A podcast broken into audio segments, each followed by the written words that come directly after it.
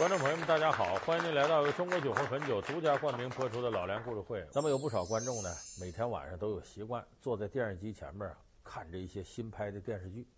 可是有的电视剧啊，它不能算新拍，它是翻拍，就是过去拍过的拿回来再拍一遍。有人说这个别人嚼过的东西有滋味吗？哎，有滋味，因为翻拍电视剧有个最大好处，它省剧本，剧本过去人都写过了。再一个，第二遍再拍，人就想跟第一遍有什么区别啊？他就会有一个起码的关注度，所以这一点来说呢，它的风险就降低很多。但它有一个条件，就是你要翻拍哪个剧，这个剧必须是经典。要以前这个剧都没人看，没知名度，你翻拍它，你等于从头再来，什么便宜也占不到。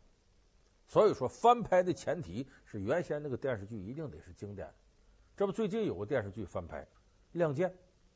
拍成《新亮剑》，这个《新亮剑》好坏咱且不说，毫无疑问的是，《新亮剑》里的主角演李云龙这个，好像没有获得《老亮剑》里边李幼斌演的版李云龙那么精彩，也没有像李幼斌那样的获得如此广泛的认可。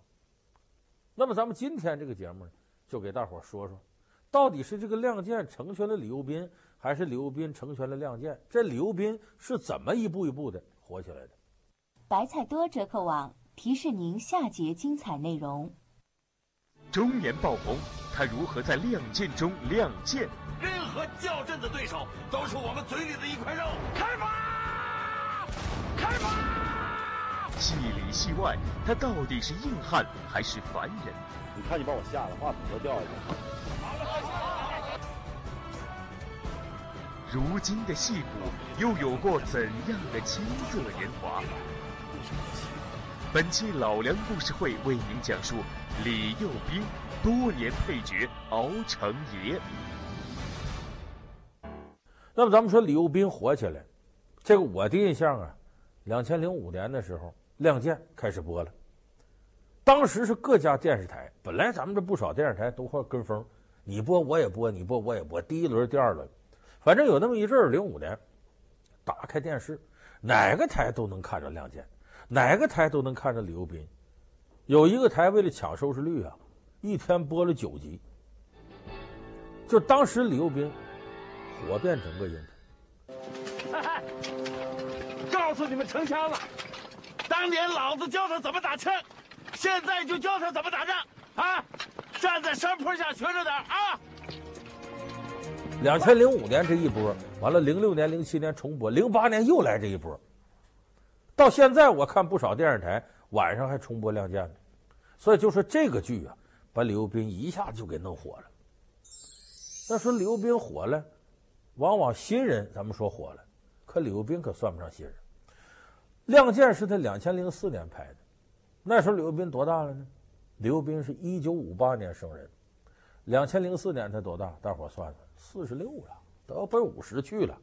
现在这李幼斌这已经五十六了都，所以一个四十多岁的演员，算不了新人。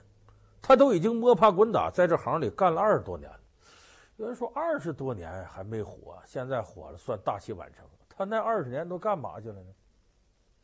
咱们现在你翻开各大报纸啊、电视，你很少有报道李幼斌怎么回事儿。咱们可能很多朋友都那刘斌这么火，关于他的消息很少。这个人特别低调，他也不愿意谈这事儿。刘斌呢，五八年生人，十六岁那年，一九七四年，刘斌是长春人。当时长春歌舞团有一个话剧演出队，对外招演员。其实也不是说正式演员，招了先培训，你要行就给你留下。那会儿的李幼斌呢，十六岁。咱们可以看看李幼斌当时的照片，他的照片你一看，那小伙子眉分八彩，目若朗星，这评书里的话，面如薄玉。搁现在话说，比较帅呆了，长得就小伙子很漂亮。那会儿就有人说你这个去考这个话剧队去吗？那阵儿考呢，跟现在其实都一样简单，表演。你像你考你形体呀、朗诵啊、唱歌，李幼斌才十六，什么都不会。这可怎么办呢？你得说你的才艺，跟我们现在叫才艺，你得展示一段。李幼斌当时一抹嘴巴，一不做二不休，来了一段广播体操。大伙儿记得那阵广播体操，第一套伸展运动，预备起，一二三，他就来这一套。哎，当时这主考官眼前一亮，最后拍拍桌子：“小伙子，正式通知你，回家去，下回再来吧。” 把李幼斌给弄回去了。但李幼斌也没气馁，认准这条道了，我行，我回去练去。连考了四回，最后到底考进这个话剧队了。结果进去以后，老师跟他说。说大伙看你这小子挺喜庆的，有意识难为难为你。其实你头一遍考，大伙认为你就能过去。说为什么有这马后炮呢？就看刘斌呐，形体协调性，再一个整个这个人的长相气质，认为刘斌能吃这碗饭。就这么着，刘斌稀里糊涂的就进演艺圈了，在长春就干上。那个时候中国演艺圈哪像现在这么丰富，比较单调。刘斌后来想提高，八三年的时候呢。考到上海戏剧学院表演系进修，那会儿是又演电视剧也演电影。八五年的时候，他和当时著名的演员迟志强两个人合作演了个电影叫《天鼓》。这边是渺无人迹的荒原，那头是最大的城市上海。一讲一讲的划，去丈量长江，丈量祖国。开票。这片子都没多少人看过，全国拷贝就发行了一张，你算了，比较惨淡。真正就说大众普遍认可他这个角色呢，那还是一九九八年，当时呢他拍了两部啊和警察有关的戏，一部叫《我是警察》，第二部叫《刑警本色》。这个《刑警本色》呀，好多朋友可能看过，《刑警本色》里头王志文主演的，这里头呢李幼斌演的是个配角，黑社会老大。叫周十万，我马上就到。你一定要赶回来，我看那几家是志在必得。你放心，我没到，你们先投着，没人敢和咱们争。结果李幼斌这个周十万演的一点不比王志文这个角色差，甚至都抢了戏了，把黑社会老大那种表面上啊很儒雅，但内心狠毒、精于算计，给演绎的淋漓尽致，非常到位。尤其是跟王志文的对手戏更加精彩。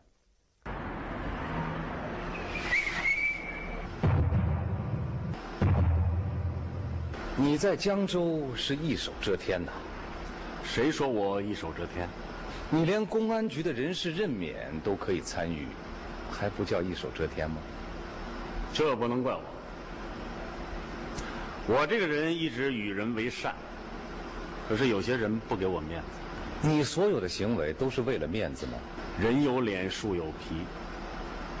这没脸没皮还混什么？肖队长。你不也是这样？你穿上警服，谁都要让你三分。不信你脱下警服试试。结果这个戏呢，当年获得了广泛的好评。这个戏后来是，呃，到了这个第十八届电视金鹰奖上得奖了。啊，当时是最佳的男主角、最佳编剧、最佳男配角都得了，其中最佳男配角就落到他身上。这是他第一次得到主流的认可。以前演那么长时间，也没有哪个奖项给他。刑警本色之后，李幼斌进入了一个拿奖无数但不被百姓认可的怪圈。无论他演什么，老百姓对他总是不大认可。那这种状况，李幼斌是如何改变的？他生命中的贵人又是谁呢？他的戏红了，这人没红起来。后边他又演了不少电视剧。不管这电视剧多得主流认可，得了多少奖，他个人奖项如何，老百姓好多人不认识他，都觉得他的半熟脸。但是你说他演啥，没多少人记得住。这种情况一直就这么持续着，到两千零二年有所转机了。什么转机？他遇到生命中的贵人。这个贵人谁呢？他和这个贵人一块演了一部戏，叫《江山》。戏里边他俩演两口子。这是一个很有名的女演员，叫史兰阳。后来两个人还走到一块儿了。现在他们是两口子。你这个人几乎没犯过错误，这让人敬佩，又让人害怕。我想了解你，可又总觉得靠近不了你。文华，我希望你能够了解我。我愿意用我的一生去让你了解。说你这最多说在这个电视里找到另一半了，啊，幸福的婚姻，但你老婆她不一定是你贵人呢。这个老婆要是你贵人，那叫旺夫。但我说她是他贵人有道理，他自打娶了史莱阳，俩人在一块儿了，哎呦，这个事业上飞黄腾达了。怎么个飞黄腾达呢？那咱就得说这《亮剑》了。当时两千零四年，导演张骞找到刘斌，说：“我这有这么本子，你看看啊，我觉得你挺合适的。”拿的就是《亮剑》这本。刘斌看完了，一看李云龙这角色好，确实好。他挺喜欢这个剧本，也喜欢这个人物，可是他看了看剧本前后啊，有点打怵，他不想接。为什么呢？咱们现在看过《亮剑》，朋友知道。总共是多少集？二十八集，二十八集里头有十七集是打仗，而且基本是以抗日战争为背景，冰天雪地，挖战壕、修工事，拍摄条件艰苦异常。刘斌就不想接，因为我们说两千零四年刘斌四十六了，人到中年，那个身子骨比不了二三十岁小伙子。刘斌身体还不觉得自个儿挺好，就想着我接这个费劲。就不想接，咱要不说怎么叫贵人呢？他老婆史来阳这时候看了，你得接这个戏，为啥？这个形象以前可没有，军人形象，你熟悉都是什么？李向阳、王成向我开炮之类的，高大全的革命军人形象。你见过像李云龙这样的吗？像痞子似的，无赖似的，有时候耍赖，顶撞领导，背后啥都敢干，这样军人你见过吗？偏偏他还一身正气、大义凛然，这种形象的军人，在中国军人史上开天辟地，从来没有过。你演了这个开天辟地的角色，你说你火的机会得多大？哎，刘斌当时啊，也不是不喜欢李龙这角色，就觉得这个戏有点吃苦，怕自个儿扛不下来。一听老婆这么说，对，说的对。我们今天回过头看，李云龙这个形象有个最大的突破，就是把高大全那个形象给避免了。老子犯什么错了？不就是没按命令突围吗？这也是错啊！凡事得讲点道理，对不对？得讲道理啊！该给老子昭雪平反了，不行，我不能这么糊里糊涂的，不去，不去，不去！李龙，哟，旅长，你琢磨琢磨这个形象，中国历史上以前我们看到的革命影片里从来没有，所以李云龙把这个人物立起来了。李幼斌演李云龙，一下演活了。当然，我说他怕就怕自己身体顶不住。你看有一段戏，那个他的政委，大家记得叫赵刚，何正军扮演的。赵刚在战场上负伤了，李云龙拼死把他背回来。有人说为啥过？刘斌戏好，一遍就过了。不都是？他实在没力气背他第二回，体格撑不住。本期老梁故事会为您讲述李幼斌多年配角敖成爷。老梁故事会是由中国酒魂汾酒独家冠名播出。这戏里有一段说，这个李云龙得病了，得了疟疾了。戏里叫打摆子，浑身发冷，其实是重感冒这个。这个拍戏没拍几天功夫，零下二十多度，结果李幼斌真得了这病，浑身发冷发高烧，没办法，他老婆史兰阳到剧组探班，从他那时候开始一直伺候他戏拍完来陪着他。所以这是他勉强把这个戏都定下来了。所以你说这里头史兰阳能不是他的贵人吗？真是他贵人。而这时候他演，有时候他也嘀咕：“你不要以为这个李云龙的人物干梗倔壮那么横，那就是李幼斌。李幼斌在生活当中啊，很沉稳、很儒雅。让他演个痞子式军人，他开始真不知道咋演。史莱阳也是演员呢，帮他分析。你琢磨，你呀。”别刻意的展现他、我这脾气，你就奔简单俩字上演。就是这个人呢，虽然在战场上有勇有谋，在生活当中啊有缺点的普通人，是个直筒的，你就往简单上演，顺着他的血性，把中国农民的质朴与狡猾再带进来，想到哪儿就怎么着。他要使个花招，别人也能看出来。你奔这个眼，那股大大咧咧劲儿，哎，李幼斌。就按照两个人琢磨这套路，这才活灵活现的把李云龙这个有缺点的军人形象奉献在人面前。报告代理团长，独立团一营营长李云龙奉命到来，请首长指示。你老李装什么大义兵啊？成心寒碜我是不是？报告首长，我李云龙是犯了错误的人，请首长随时批评教育。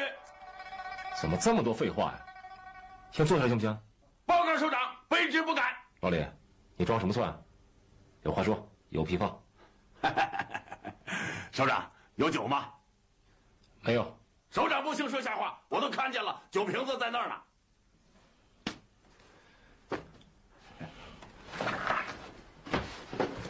这一下子亮剑，我这一塌糊涂。那么接下来，这李云龙这个李幼斌的戏路就打开了，好多人主动来找你了。过去人可能看不上你，这时候一看，哎呦，这么好，找他。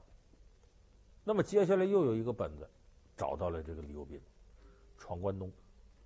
这个本子呢是山东剧作家高满堂用了七八年的心血，到东北啊，我们老家那边啊，大小兴安岭去采风去。找寻当年呢，闯关东的人到那儿干活的一些事儿。那个地方条件特艰苦，零下三四十度。都说淘金这活谁干呢？有个说法叫满族人不干，本地人不干，大牲口不干，小牲口不干，山东人干。就说山东人在那儿吃苦。那毫无疑问，拍摄条件更加艰苦。刘斌当时接了好几个戏，也都在冰天雪地里拍。这也不能怨别，怨他这长相。一个是老相一点，再一个就显得饱经沧桑。你不遭罪，谁遭罪？就愿意找他。当时他一看这本子，哎呦，这哎呀，他就没先想情节，先琢磨冰天雪地里头，朱开山在那儿，又在淘金场，又怎么着，全是遭罪的。前面我说了，他身体不是太好，就不想接。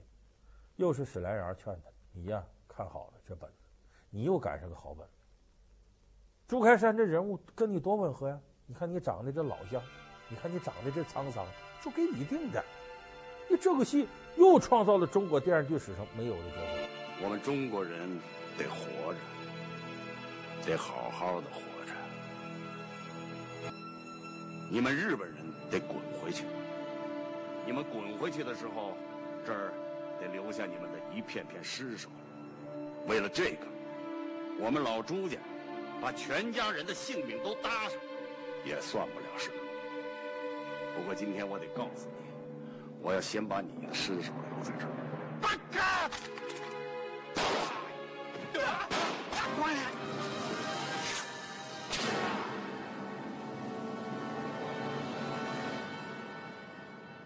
所以有这么几个戏，从《亮剑》到《闯关东》，你想想，接连哪几个大戏，这演员能不火吗？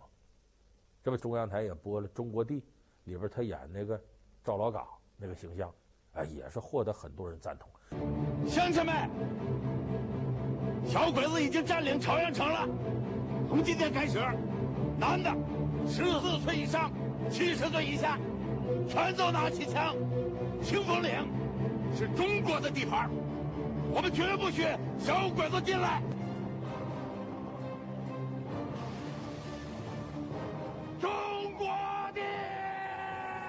这类的人物形象，好像哪个电视剧要有的话，就非找李幼斌不可。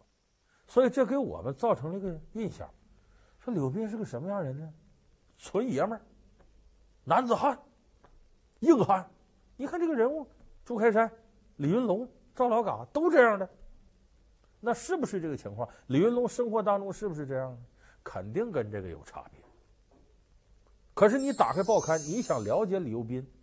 没有人民群众喜闻乐见的八卦材料，很少。就说李幼斌是个特低调的人，他的低调在我们看呢都有点过分了。别的有的这个演员喜欢曝光，喜欢在媒体上出现，追求这个，李幼斌躲着媒体，没完没了的。你看，那差不多得了。那边还有那个这不这主演都在这儿，你看看你会唱。让我不唱，就不唱，干啥呀？咋的了？不对了？你们问我们的戏啊、人物啊，我们尽量的去把它说得清楚一些。剩下私底下的事儿不能少了说，那不成老太太。所以这是演员应尽的本分，人家才不在媒体前说我老婆怎么样什么。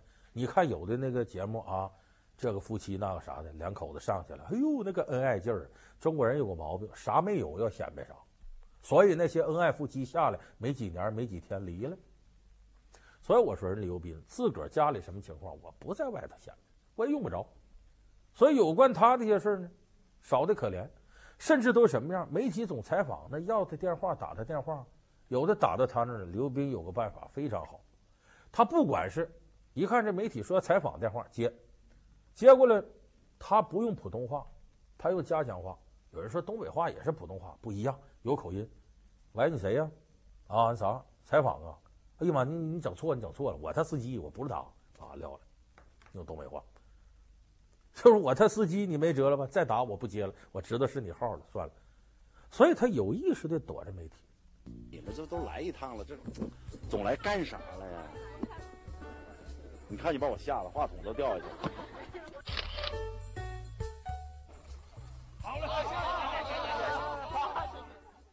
所以说，你说在生活当中，刘斌是个什么人？肯定是低调的，低的都找不着调了，他也不出来。再有人一看这个岁数人普遍稳当，你包括你看陈道明也很少接受媒体采访。所以这是刘斌面对媒体的态度。他在生活当中呢，可以肯定这个人比较直。直的人还有个特点，往往都是比较感性的。哎，你像刘斌看有的情感类电视剧，也能看掉眼泪。所以你说他是个纯爷们儿，是个汉子，这没错，人也比较直。可是他真像演的李云龙什么的那些人物那么英雄吗？这就难说了。人家平常轻易也不在人前显摆这个。但是无论你怎么评价刘斌，有一句话搁在身上是合适的：这是个好演员。好演员体现在什么上？当年刘德华说梁朝伟：“我比不上梁朝伟，梁朝伟是真正的演员，我就是个明星。”他说的什么意思？好演员其实就一个标准，他家里头他自己身上那些事儿爱啥样啥样，只要他进入角色之后演啥像啥，这就是好演员。而刘斌绝对担当得起“好演员”三个字。下节精彩内容。她是巾帼奇女子的典范。她手持龙头拐杖，百岁挂帅，保卫家国。他一生经历了多次白发人送黑发人的世间变故。